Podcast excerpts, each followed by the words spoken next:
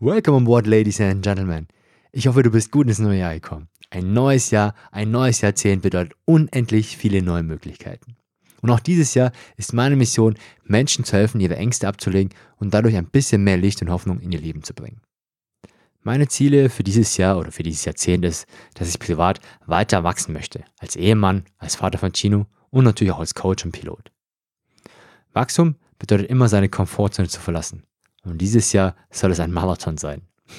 Für mich definitiv außerhalb meiner Komfortzone. Und ich bin gespannt, wie ich es meistern werde. Was mit dir? Hast du neue Ziele für dieses Jahr, beziehungsweise für dieses Jahrzehnt? Wenn du Lust hast, dann teile es gerne mit mir. Ich würde mich freuen, wenn du mir schreibst, was du dir vorgenommen hast und weshalb. Ich finde es nämlich immer wieder spannend und auch inspirierend, was Menschen auf die Beine stellen können. Und genau darum soll es heute gehen.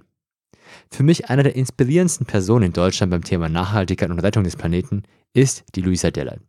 Eine Instagram-Influencerin, Autorin, Unternehmerin und auch Podcasterin. Und es geht natürlich auch um das Thema Nachhaltigkeit und Fliegen, beziehungsweise Nachhaltigkeit versus Fliegen.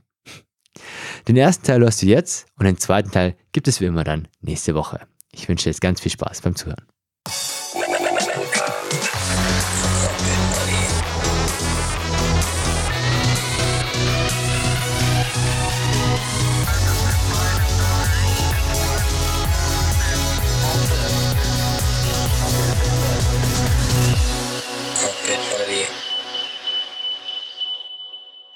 Welcome on board, Ladies and Gentlemen, zu einer weiteren Folge von Cockpit Buddy. Heute habe ich einen ganz, ganz besonderen Gast bei uns, und zwar die liebe Lou, Luisa Dellert.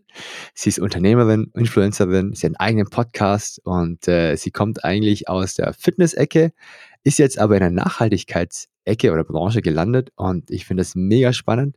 Für mich eine ganz, ganz tolle Frau, ein toller Mensch, der mit viel, viel Empathie in die Welt hineinschreit, was sie denkt und äh, ihr Motto ist, there is no planet B.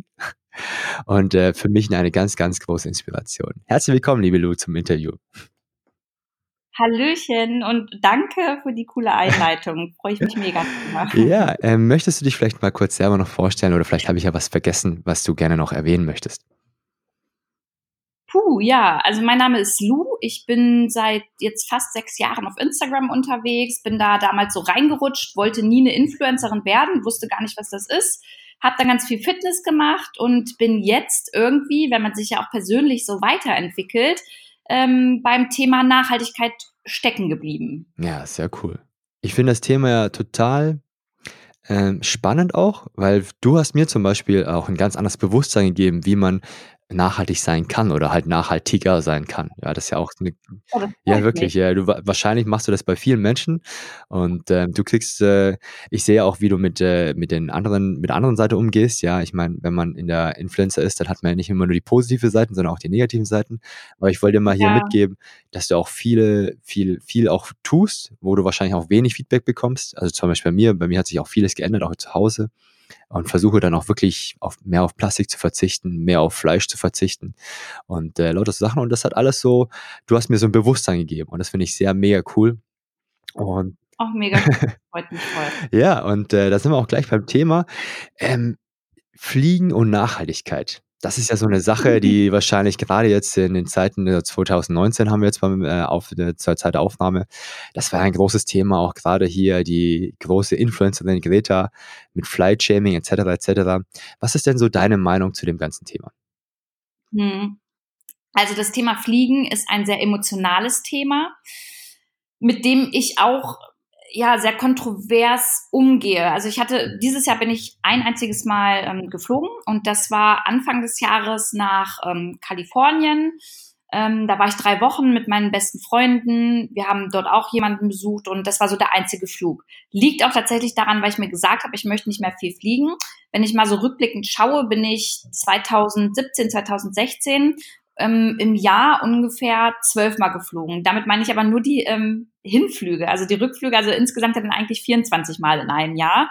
Und das waren wirklich auch sinnlose Dinge. Also da bin ich für ein Wochenende irgendwie nach Spanien geflogen, weil da ein neuer Fitnessschuh vorgestellt wurde. Dann äh, bin ich für einen 10-Kilometer-Lauf nach Paris geflogen. Also so Sachen, die würde ich jetzt einfach nicht mehr in Betracht ziehen, weil ich mich mit dem Thema einfach auseinandersetze. Finde aber auch, dass man nicht an sich das Fliegen komplett verbieten darf. Und das wird man auch nicht können. Ich glaube, man muss einfach bewusster mit dem Thema umgehen. Ähm, was ich für sehr schwachsinnig an sich halte, und da bin ich gespannt, was du dazu sagst, sind diese Inlandsflüge. Ähm, wenn morgens in Frankfurt die ganzen Manager und Managerinnen in, in den Flieger steigen, um ein Treffen in ähm, Berlin oder Hamburg zu haben und dann wieder zurückzufliegen. Mhm. Ich finde, sowas kann man inzwischen irgendwie auch oft per Telco oder per Skype, so dass man sich auch sieht, äh, regeln oder wenn man diesen Termin halt schon ähm, ja Wochen im Voraus geplant hat, dann einfach sich in den Zug setzen und dann soll der Arbeitgeber das dann halt auch dementsprechend bezahlen. Aber dafür muss man nicht in ein Flugzeug steigen. Das ist so meine Meinung dazu. Okay, ja, finde ich cool.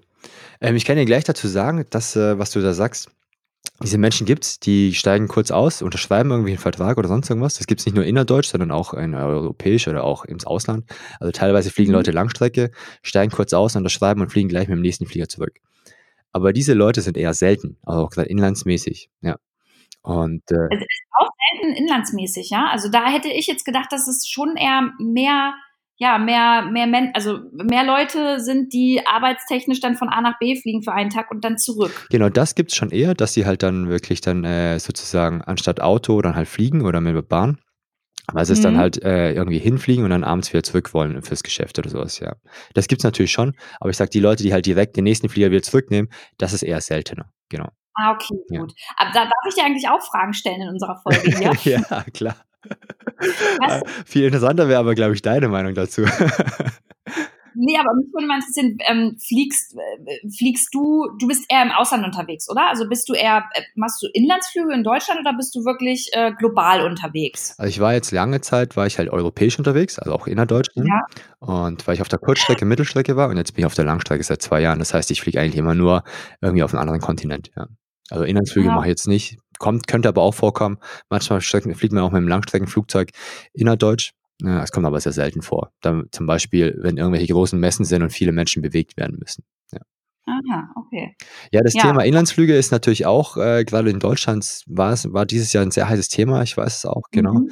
Ähm, ich habe mal eine Zahl gehört, ich weiß jetzt aber nicht, ob die wahr ist oder nicht, dass zum Beispiel die deutschen Inlandsflüge ein halbes Prozent ausmachen von dem CO2-Ausstoß, was, äh, was Deutschland produziert oder so. Ne? Mhm.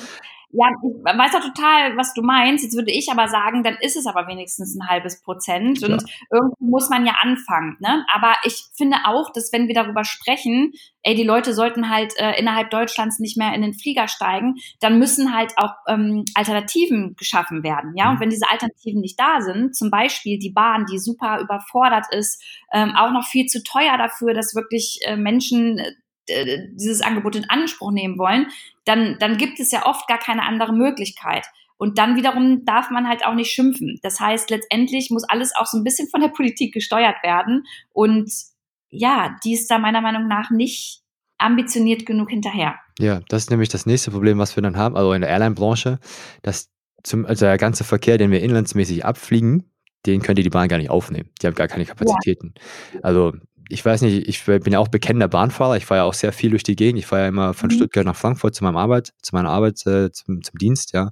Und ähm, in den letzten Wochen ist es schon sehr, sehr krass gewesen, was da leider passiert ist bei der Bahn. Die ist leider ein bisschen überfordert. Aber an sich bin ich sehr, sehr happy mit der Bahn. Ich finde das super entspannt, auch klimatechnisch bin ich da auch froh, dass ich da in der Richtung dann wenigstens äh, kein CO2 produziere. Äh, aber man muss auch ganz klar sagen, die Bahn hat nicht die Kapazitäten, um die Inlandsflüge aufzufangen. Und das nächste wäre, was die Politik ja auch mal, was im Gespräch war, die Steuer, vielleicht zum Beispiel auch gerade für Inland, äh, Inlandsflüge oder so aufzunehmen mhm. oder die Preise zu erhöhen. Was dann passiert ist, also was ganz sicher passieren würde, ist, dass die ausländischen Airlines dann kommen würden und dann, dass die Leute da übers Ausland fliegen. Weißt du, ich meine? Dann fliegen die halt, um nach Berlin zu kommen, von, sagen wir mal angenommen, von ah, Stuttgart ah, nach Amsterdam und von Amsterdam ah, nach Berlin. Okay. Weil es dann einfach günstiger ist. Genau, weil es halt günstiger ist. Das machen ja. ja die Leute jetzt schon. Also die Leute sind ja, also ähm, der, der ein Chef von einer Billig-Airline hat schon mal gesagt, die Deutschen sind so preissensibel, die würden nackt über Glasscherben laufen, um an günstige Flugtickets zu kommen. Und da ist leider was Wahres dran, ja.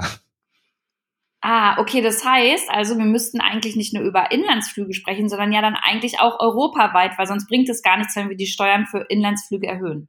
Genau, also das würde gar nichts bringen. Also dasselbe ist ja auch im Grün mit, äh, mit, den, mit den anderen Airlines hier weltweit oder sowas. Es gab ja mal Airlines, die sind nach Deutschland gekommen und haben quasi dann äh, wirklich Tickets angeboten, die waren halt unter dem, unter dem Kerosinpreis. Also weißt du, die, mhm. haben, die haben quasi mehr oder weniger draufgezahlt, einfach um die Leute hier rauszuziehen aus Deutschland quasi und dann über ihr Netzwerk dann rüber nach Asien oder Afrika oder, oder nach Amerika zu schicken oder sowas, ja.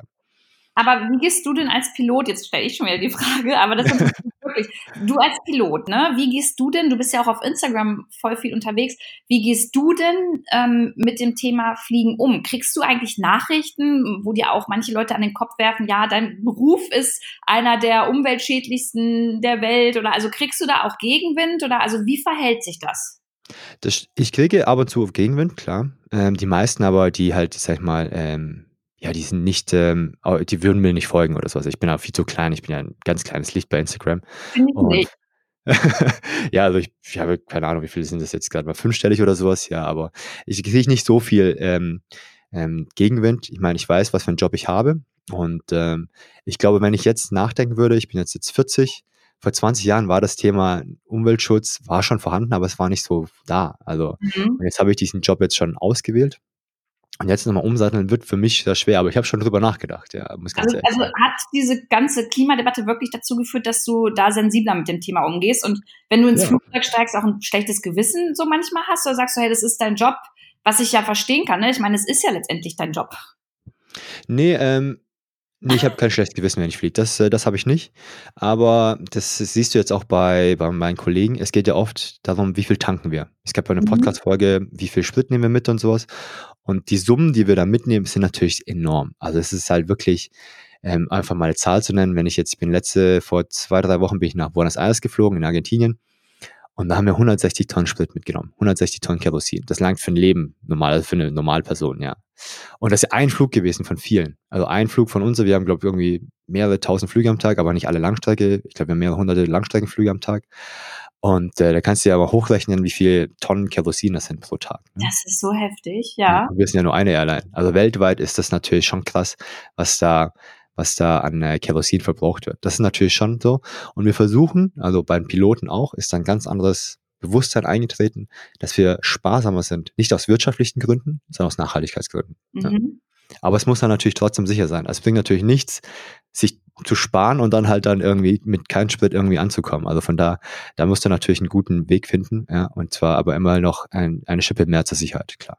Und glaubst du, dass es in der, also in den nächsten Jahren um, irgendeine Technologie geben wird, die so umweltfreundlich ist, dass Fliegen wirklich auch, ja, CO2-neutral würde ich nicht sagen, aber sehr wenig CO2 ähm, dementsprechend in die Atmosphäre rausschießt? Ich hatte letztens, lustigerweise, habe ich jetzt vor kurzem ein Interview geführt mit dem einem äh, Leiter vom E-Mobility, vom E-Flying, von äh, Deutschen Luft- und Raumfahrttechnik. Mhm. Und ich mich auch gefragt, weil mich das Thema natürlich sehr interessiert. Im Moment ist es einfach so, dass halt keine Alternativen zur Verfügung stehen. Also das Einzige, was jetzt gemacht wird, ist halt einfach, dass die Flugzeuge sparsamer werden. Aber dass halt neuer Antrieb kommt in den nächsten 10, 20 Jahren, ist nicht in Sicht. Also wir haben jetzt die, die, den Status quo und der wird wahrscheinlich so bleiben. Er wird sich ein bisschen verbessern, weil die Flugzeuge ein bisschen besser werden, die Triebwerke auch. Mhm. Aber dass sich da jetzt äh, komplett, dass da eine Revolution stattfindet, das ist nicht in Sicht in den nächsten zwei Jahrzehnten. Hat er zumindest gesagt. Und ich, ich persönlich glaube auch nicht, dass in den nächsten zwei Jahrzehnten was passiert. Okay, also gibt es für uns eigentlich ja nur die Möglichkeit, ähm, ja, zum Beispiel einen Flug zu kompensieren.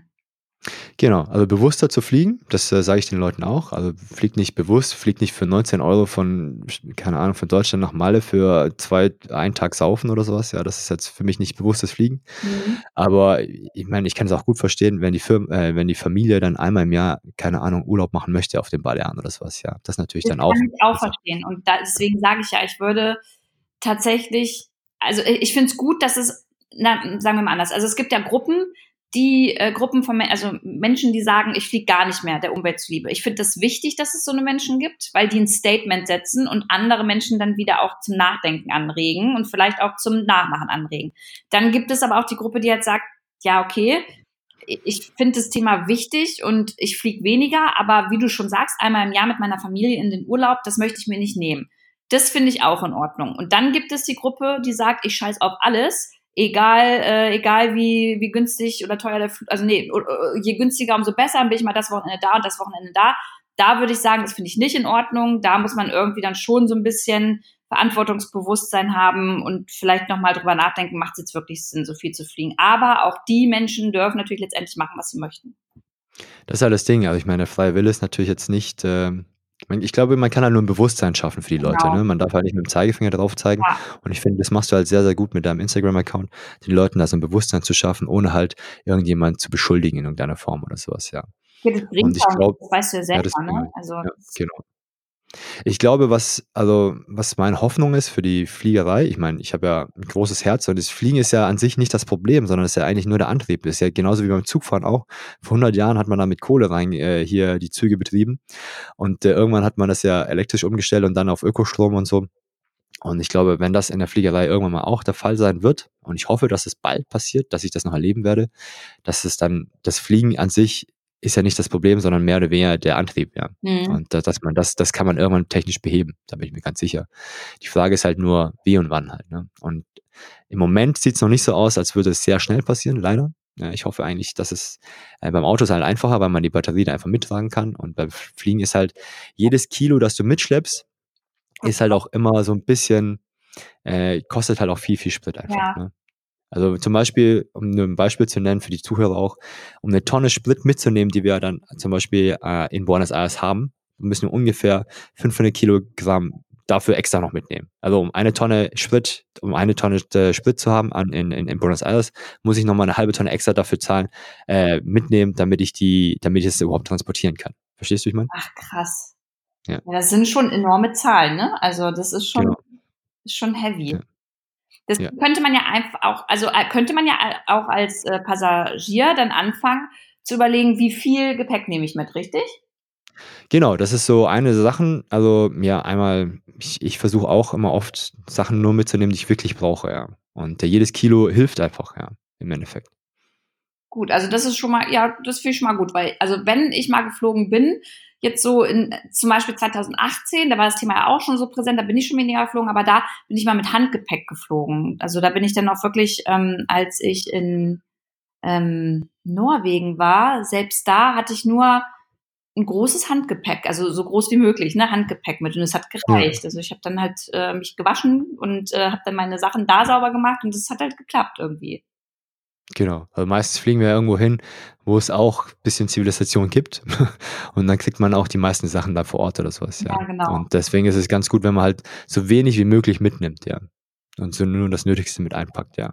Ja, und vielleicht auch beim Thema ähm, an Bord oder äh, wenn man jetzt zum Beispiel was trinken möchte, ich meine, an den meisten Flughäfen ist es ja inzwischen so, dass du mit deiner ähm, eigenen Flasche, die du dann auch durch die Sicherheitskontrolle bekommst, wenn sie jetzt nicht, glaube ich, komplett aus Glas ist, ähm, dann kannst du das ja dann nochmal auffüllen. Das heißt, du musst dann auch keine Plastikflasche irgendwie vor Ort am Flughafen kaufen, du sparst Geld und du musst an Bord ähm, dir nicht auch irgendwie eine Plastikflasche geben lassen, falls ja die Flasche groß genug ist zum Auffüllen. Also sowas kann man ja auch machen. Genau, das ist auch ein guter Tipp, den du hier gibst, ja. Bei uns in der Airline wird jetzt schon mittlerweile werden Ansagen verteilt, dass man halt, selbst wenn man Plastikbecher benutzt, dass man die halt mehrfach benutzt. Früher war es ja so, dass beim jedem Service wurde halt ein neuer Plastikbecher ausgegeben. Und dass man dann die Gäste bittet, einfach die, die Becher zu behalten. Ne? Ach cool, Aber es gibt eine, ähm, eine, eine Durchsage dann gemacht, ja? Genau, da wird extra eine Durchsage gemacht, ja. Also man kriegt schon mal das Bewusstsein mittlerweile, ja. auch bei den Airlines oder so. Ja, man muss halt immer auch beide Seiten sehen, ne? Also jetzt werden vielleicht auch viele sagen, ja, steigt doch vom Plastik um auf Bambus oder auf ähm, Papier, äh, Pappbecher. Pappbecher sind nicht unbedingt nachhaltiger und letztendlich, wenn man mal so drüber nachdenkt, ist kein Einweggeschirr und kein Einwegbecher Becher super. Also weißt du, es ist dann immer wichtiger, ja. den eher mehrmals äh, zu benutzen. Und was bei euch ja an Bord auch nicht geht, ähm, ist ja den Leuten irgendwie einen Becher auszuteilen, den man waschen kann danach. Da habt ihr gar nicht die Kapazität für, ne? Doch, wir haben Gläser an Bord, aber in den höheren Klassen. Ne? Wow. Das, äh, wir haben, aber das ist wieder das Thema Gewicht. Ne? Wenn du halt Gewicht mitnimmst, dann musst du dann viel mehr Sprit mitnehmen. Das heißt, wenn du halt für 300 Leute Glasbecher mit oder Glas, Gläser mitnimmst, ja, oder halt Porzellangeschirr mitnimmst oder so, dann musst du halt dann viel mehr Sprit mitnehmen. Ne? Das okay, ist dann, dann immer die Frage. Kein Glas sein, sondern dann könnte es ja ähm, hier so ein Tupperzeug sein irgendwie. Genau, ja. Das, könnt, das könnte man ja tatsächlich machen. Wenn du sagst, die haben äh, die Möglichkeiten, das dann auszuteilen und dann auch, wenn man am Boden ist, dann ähm, waschen zu lassen und Neues, dann, dann könnte man da ja schon mal Einwegplastikgeschirr eigentlich sparen. Genau, das ist auch so die Richtung, die jetzt eingeschlagen wird. Da gibt es so Trays, und dann nennen wir die halt, wo das Essen drauf ist, die werden teilweise wieder benutzt und so. Da, ist die, da sind viele Airlines schon mittlerweile dran, dass die da einfach versuchen, da den Nerv der Zeit, sage ich jetzt einfach mal, zu treffen mhm. und einfach mal ein anderes, äh, sich dann auch zu positionieren. Das ist ein ganz, ganz großes Thema bei den Airlines, ja. Das war der erste Teil von unserem Interview mit der lieben Lou. Und nächste Woche gibt es den zweiten Teil. Die Frage bleibt natürlich im Raum, wer hat eigentlich hier wen interviewt? Falls du noch nicht auf Instagram folgst, findest du sie unter Luisa Dellert. Ich würde mich freuen, wenn dir dieser Podcast gefällt, dann bewerte ihn gerne bei iTunes oder auf meiner Facebook-Seite. Damit hilfst du mir und meiner Mission, Menschen von ihren Ängsten zu befreien und mehr Freude und Hoffnung in ihr Leben zu bringen. Ich wünsche dir einen erfolgreichen Start ins neue Jahrzehnt mit viel Gesundheit, Liebe und Hoffnung. Und natürlich wie immer, always happy landings. Dein Cockpit Buddy, Sokje. Cockpit Buddy.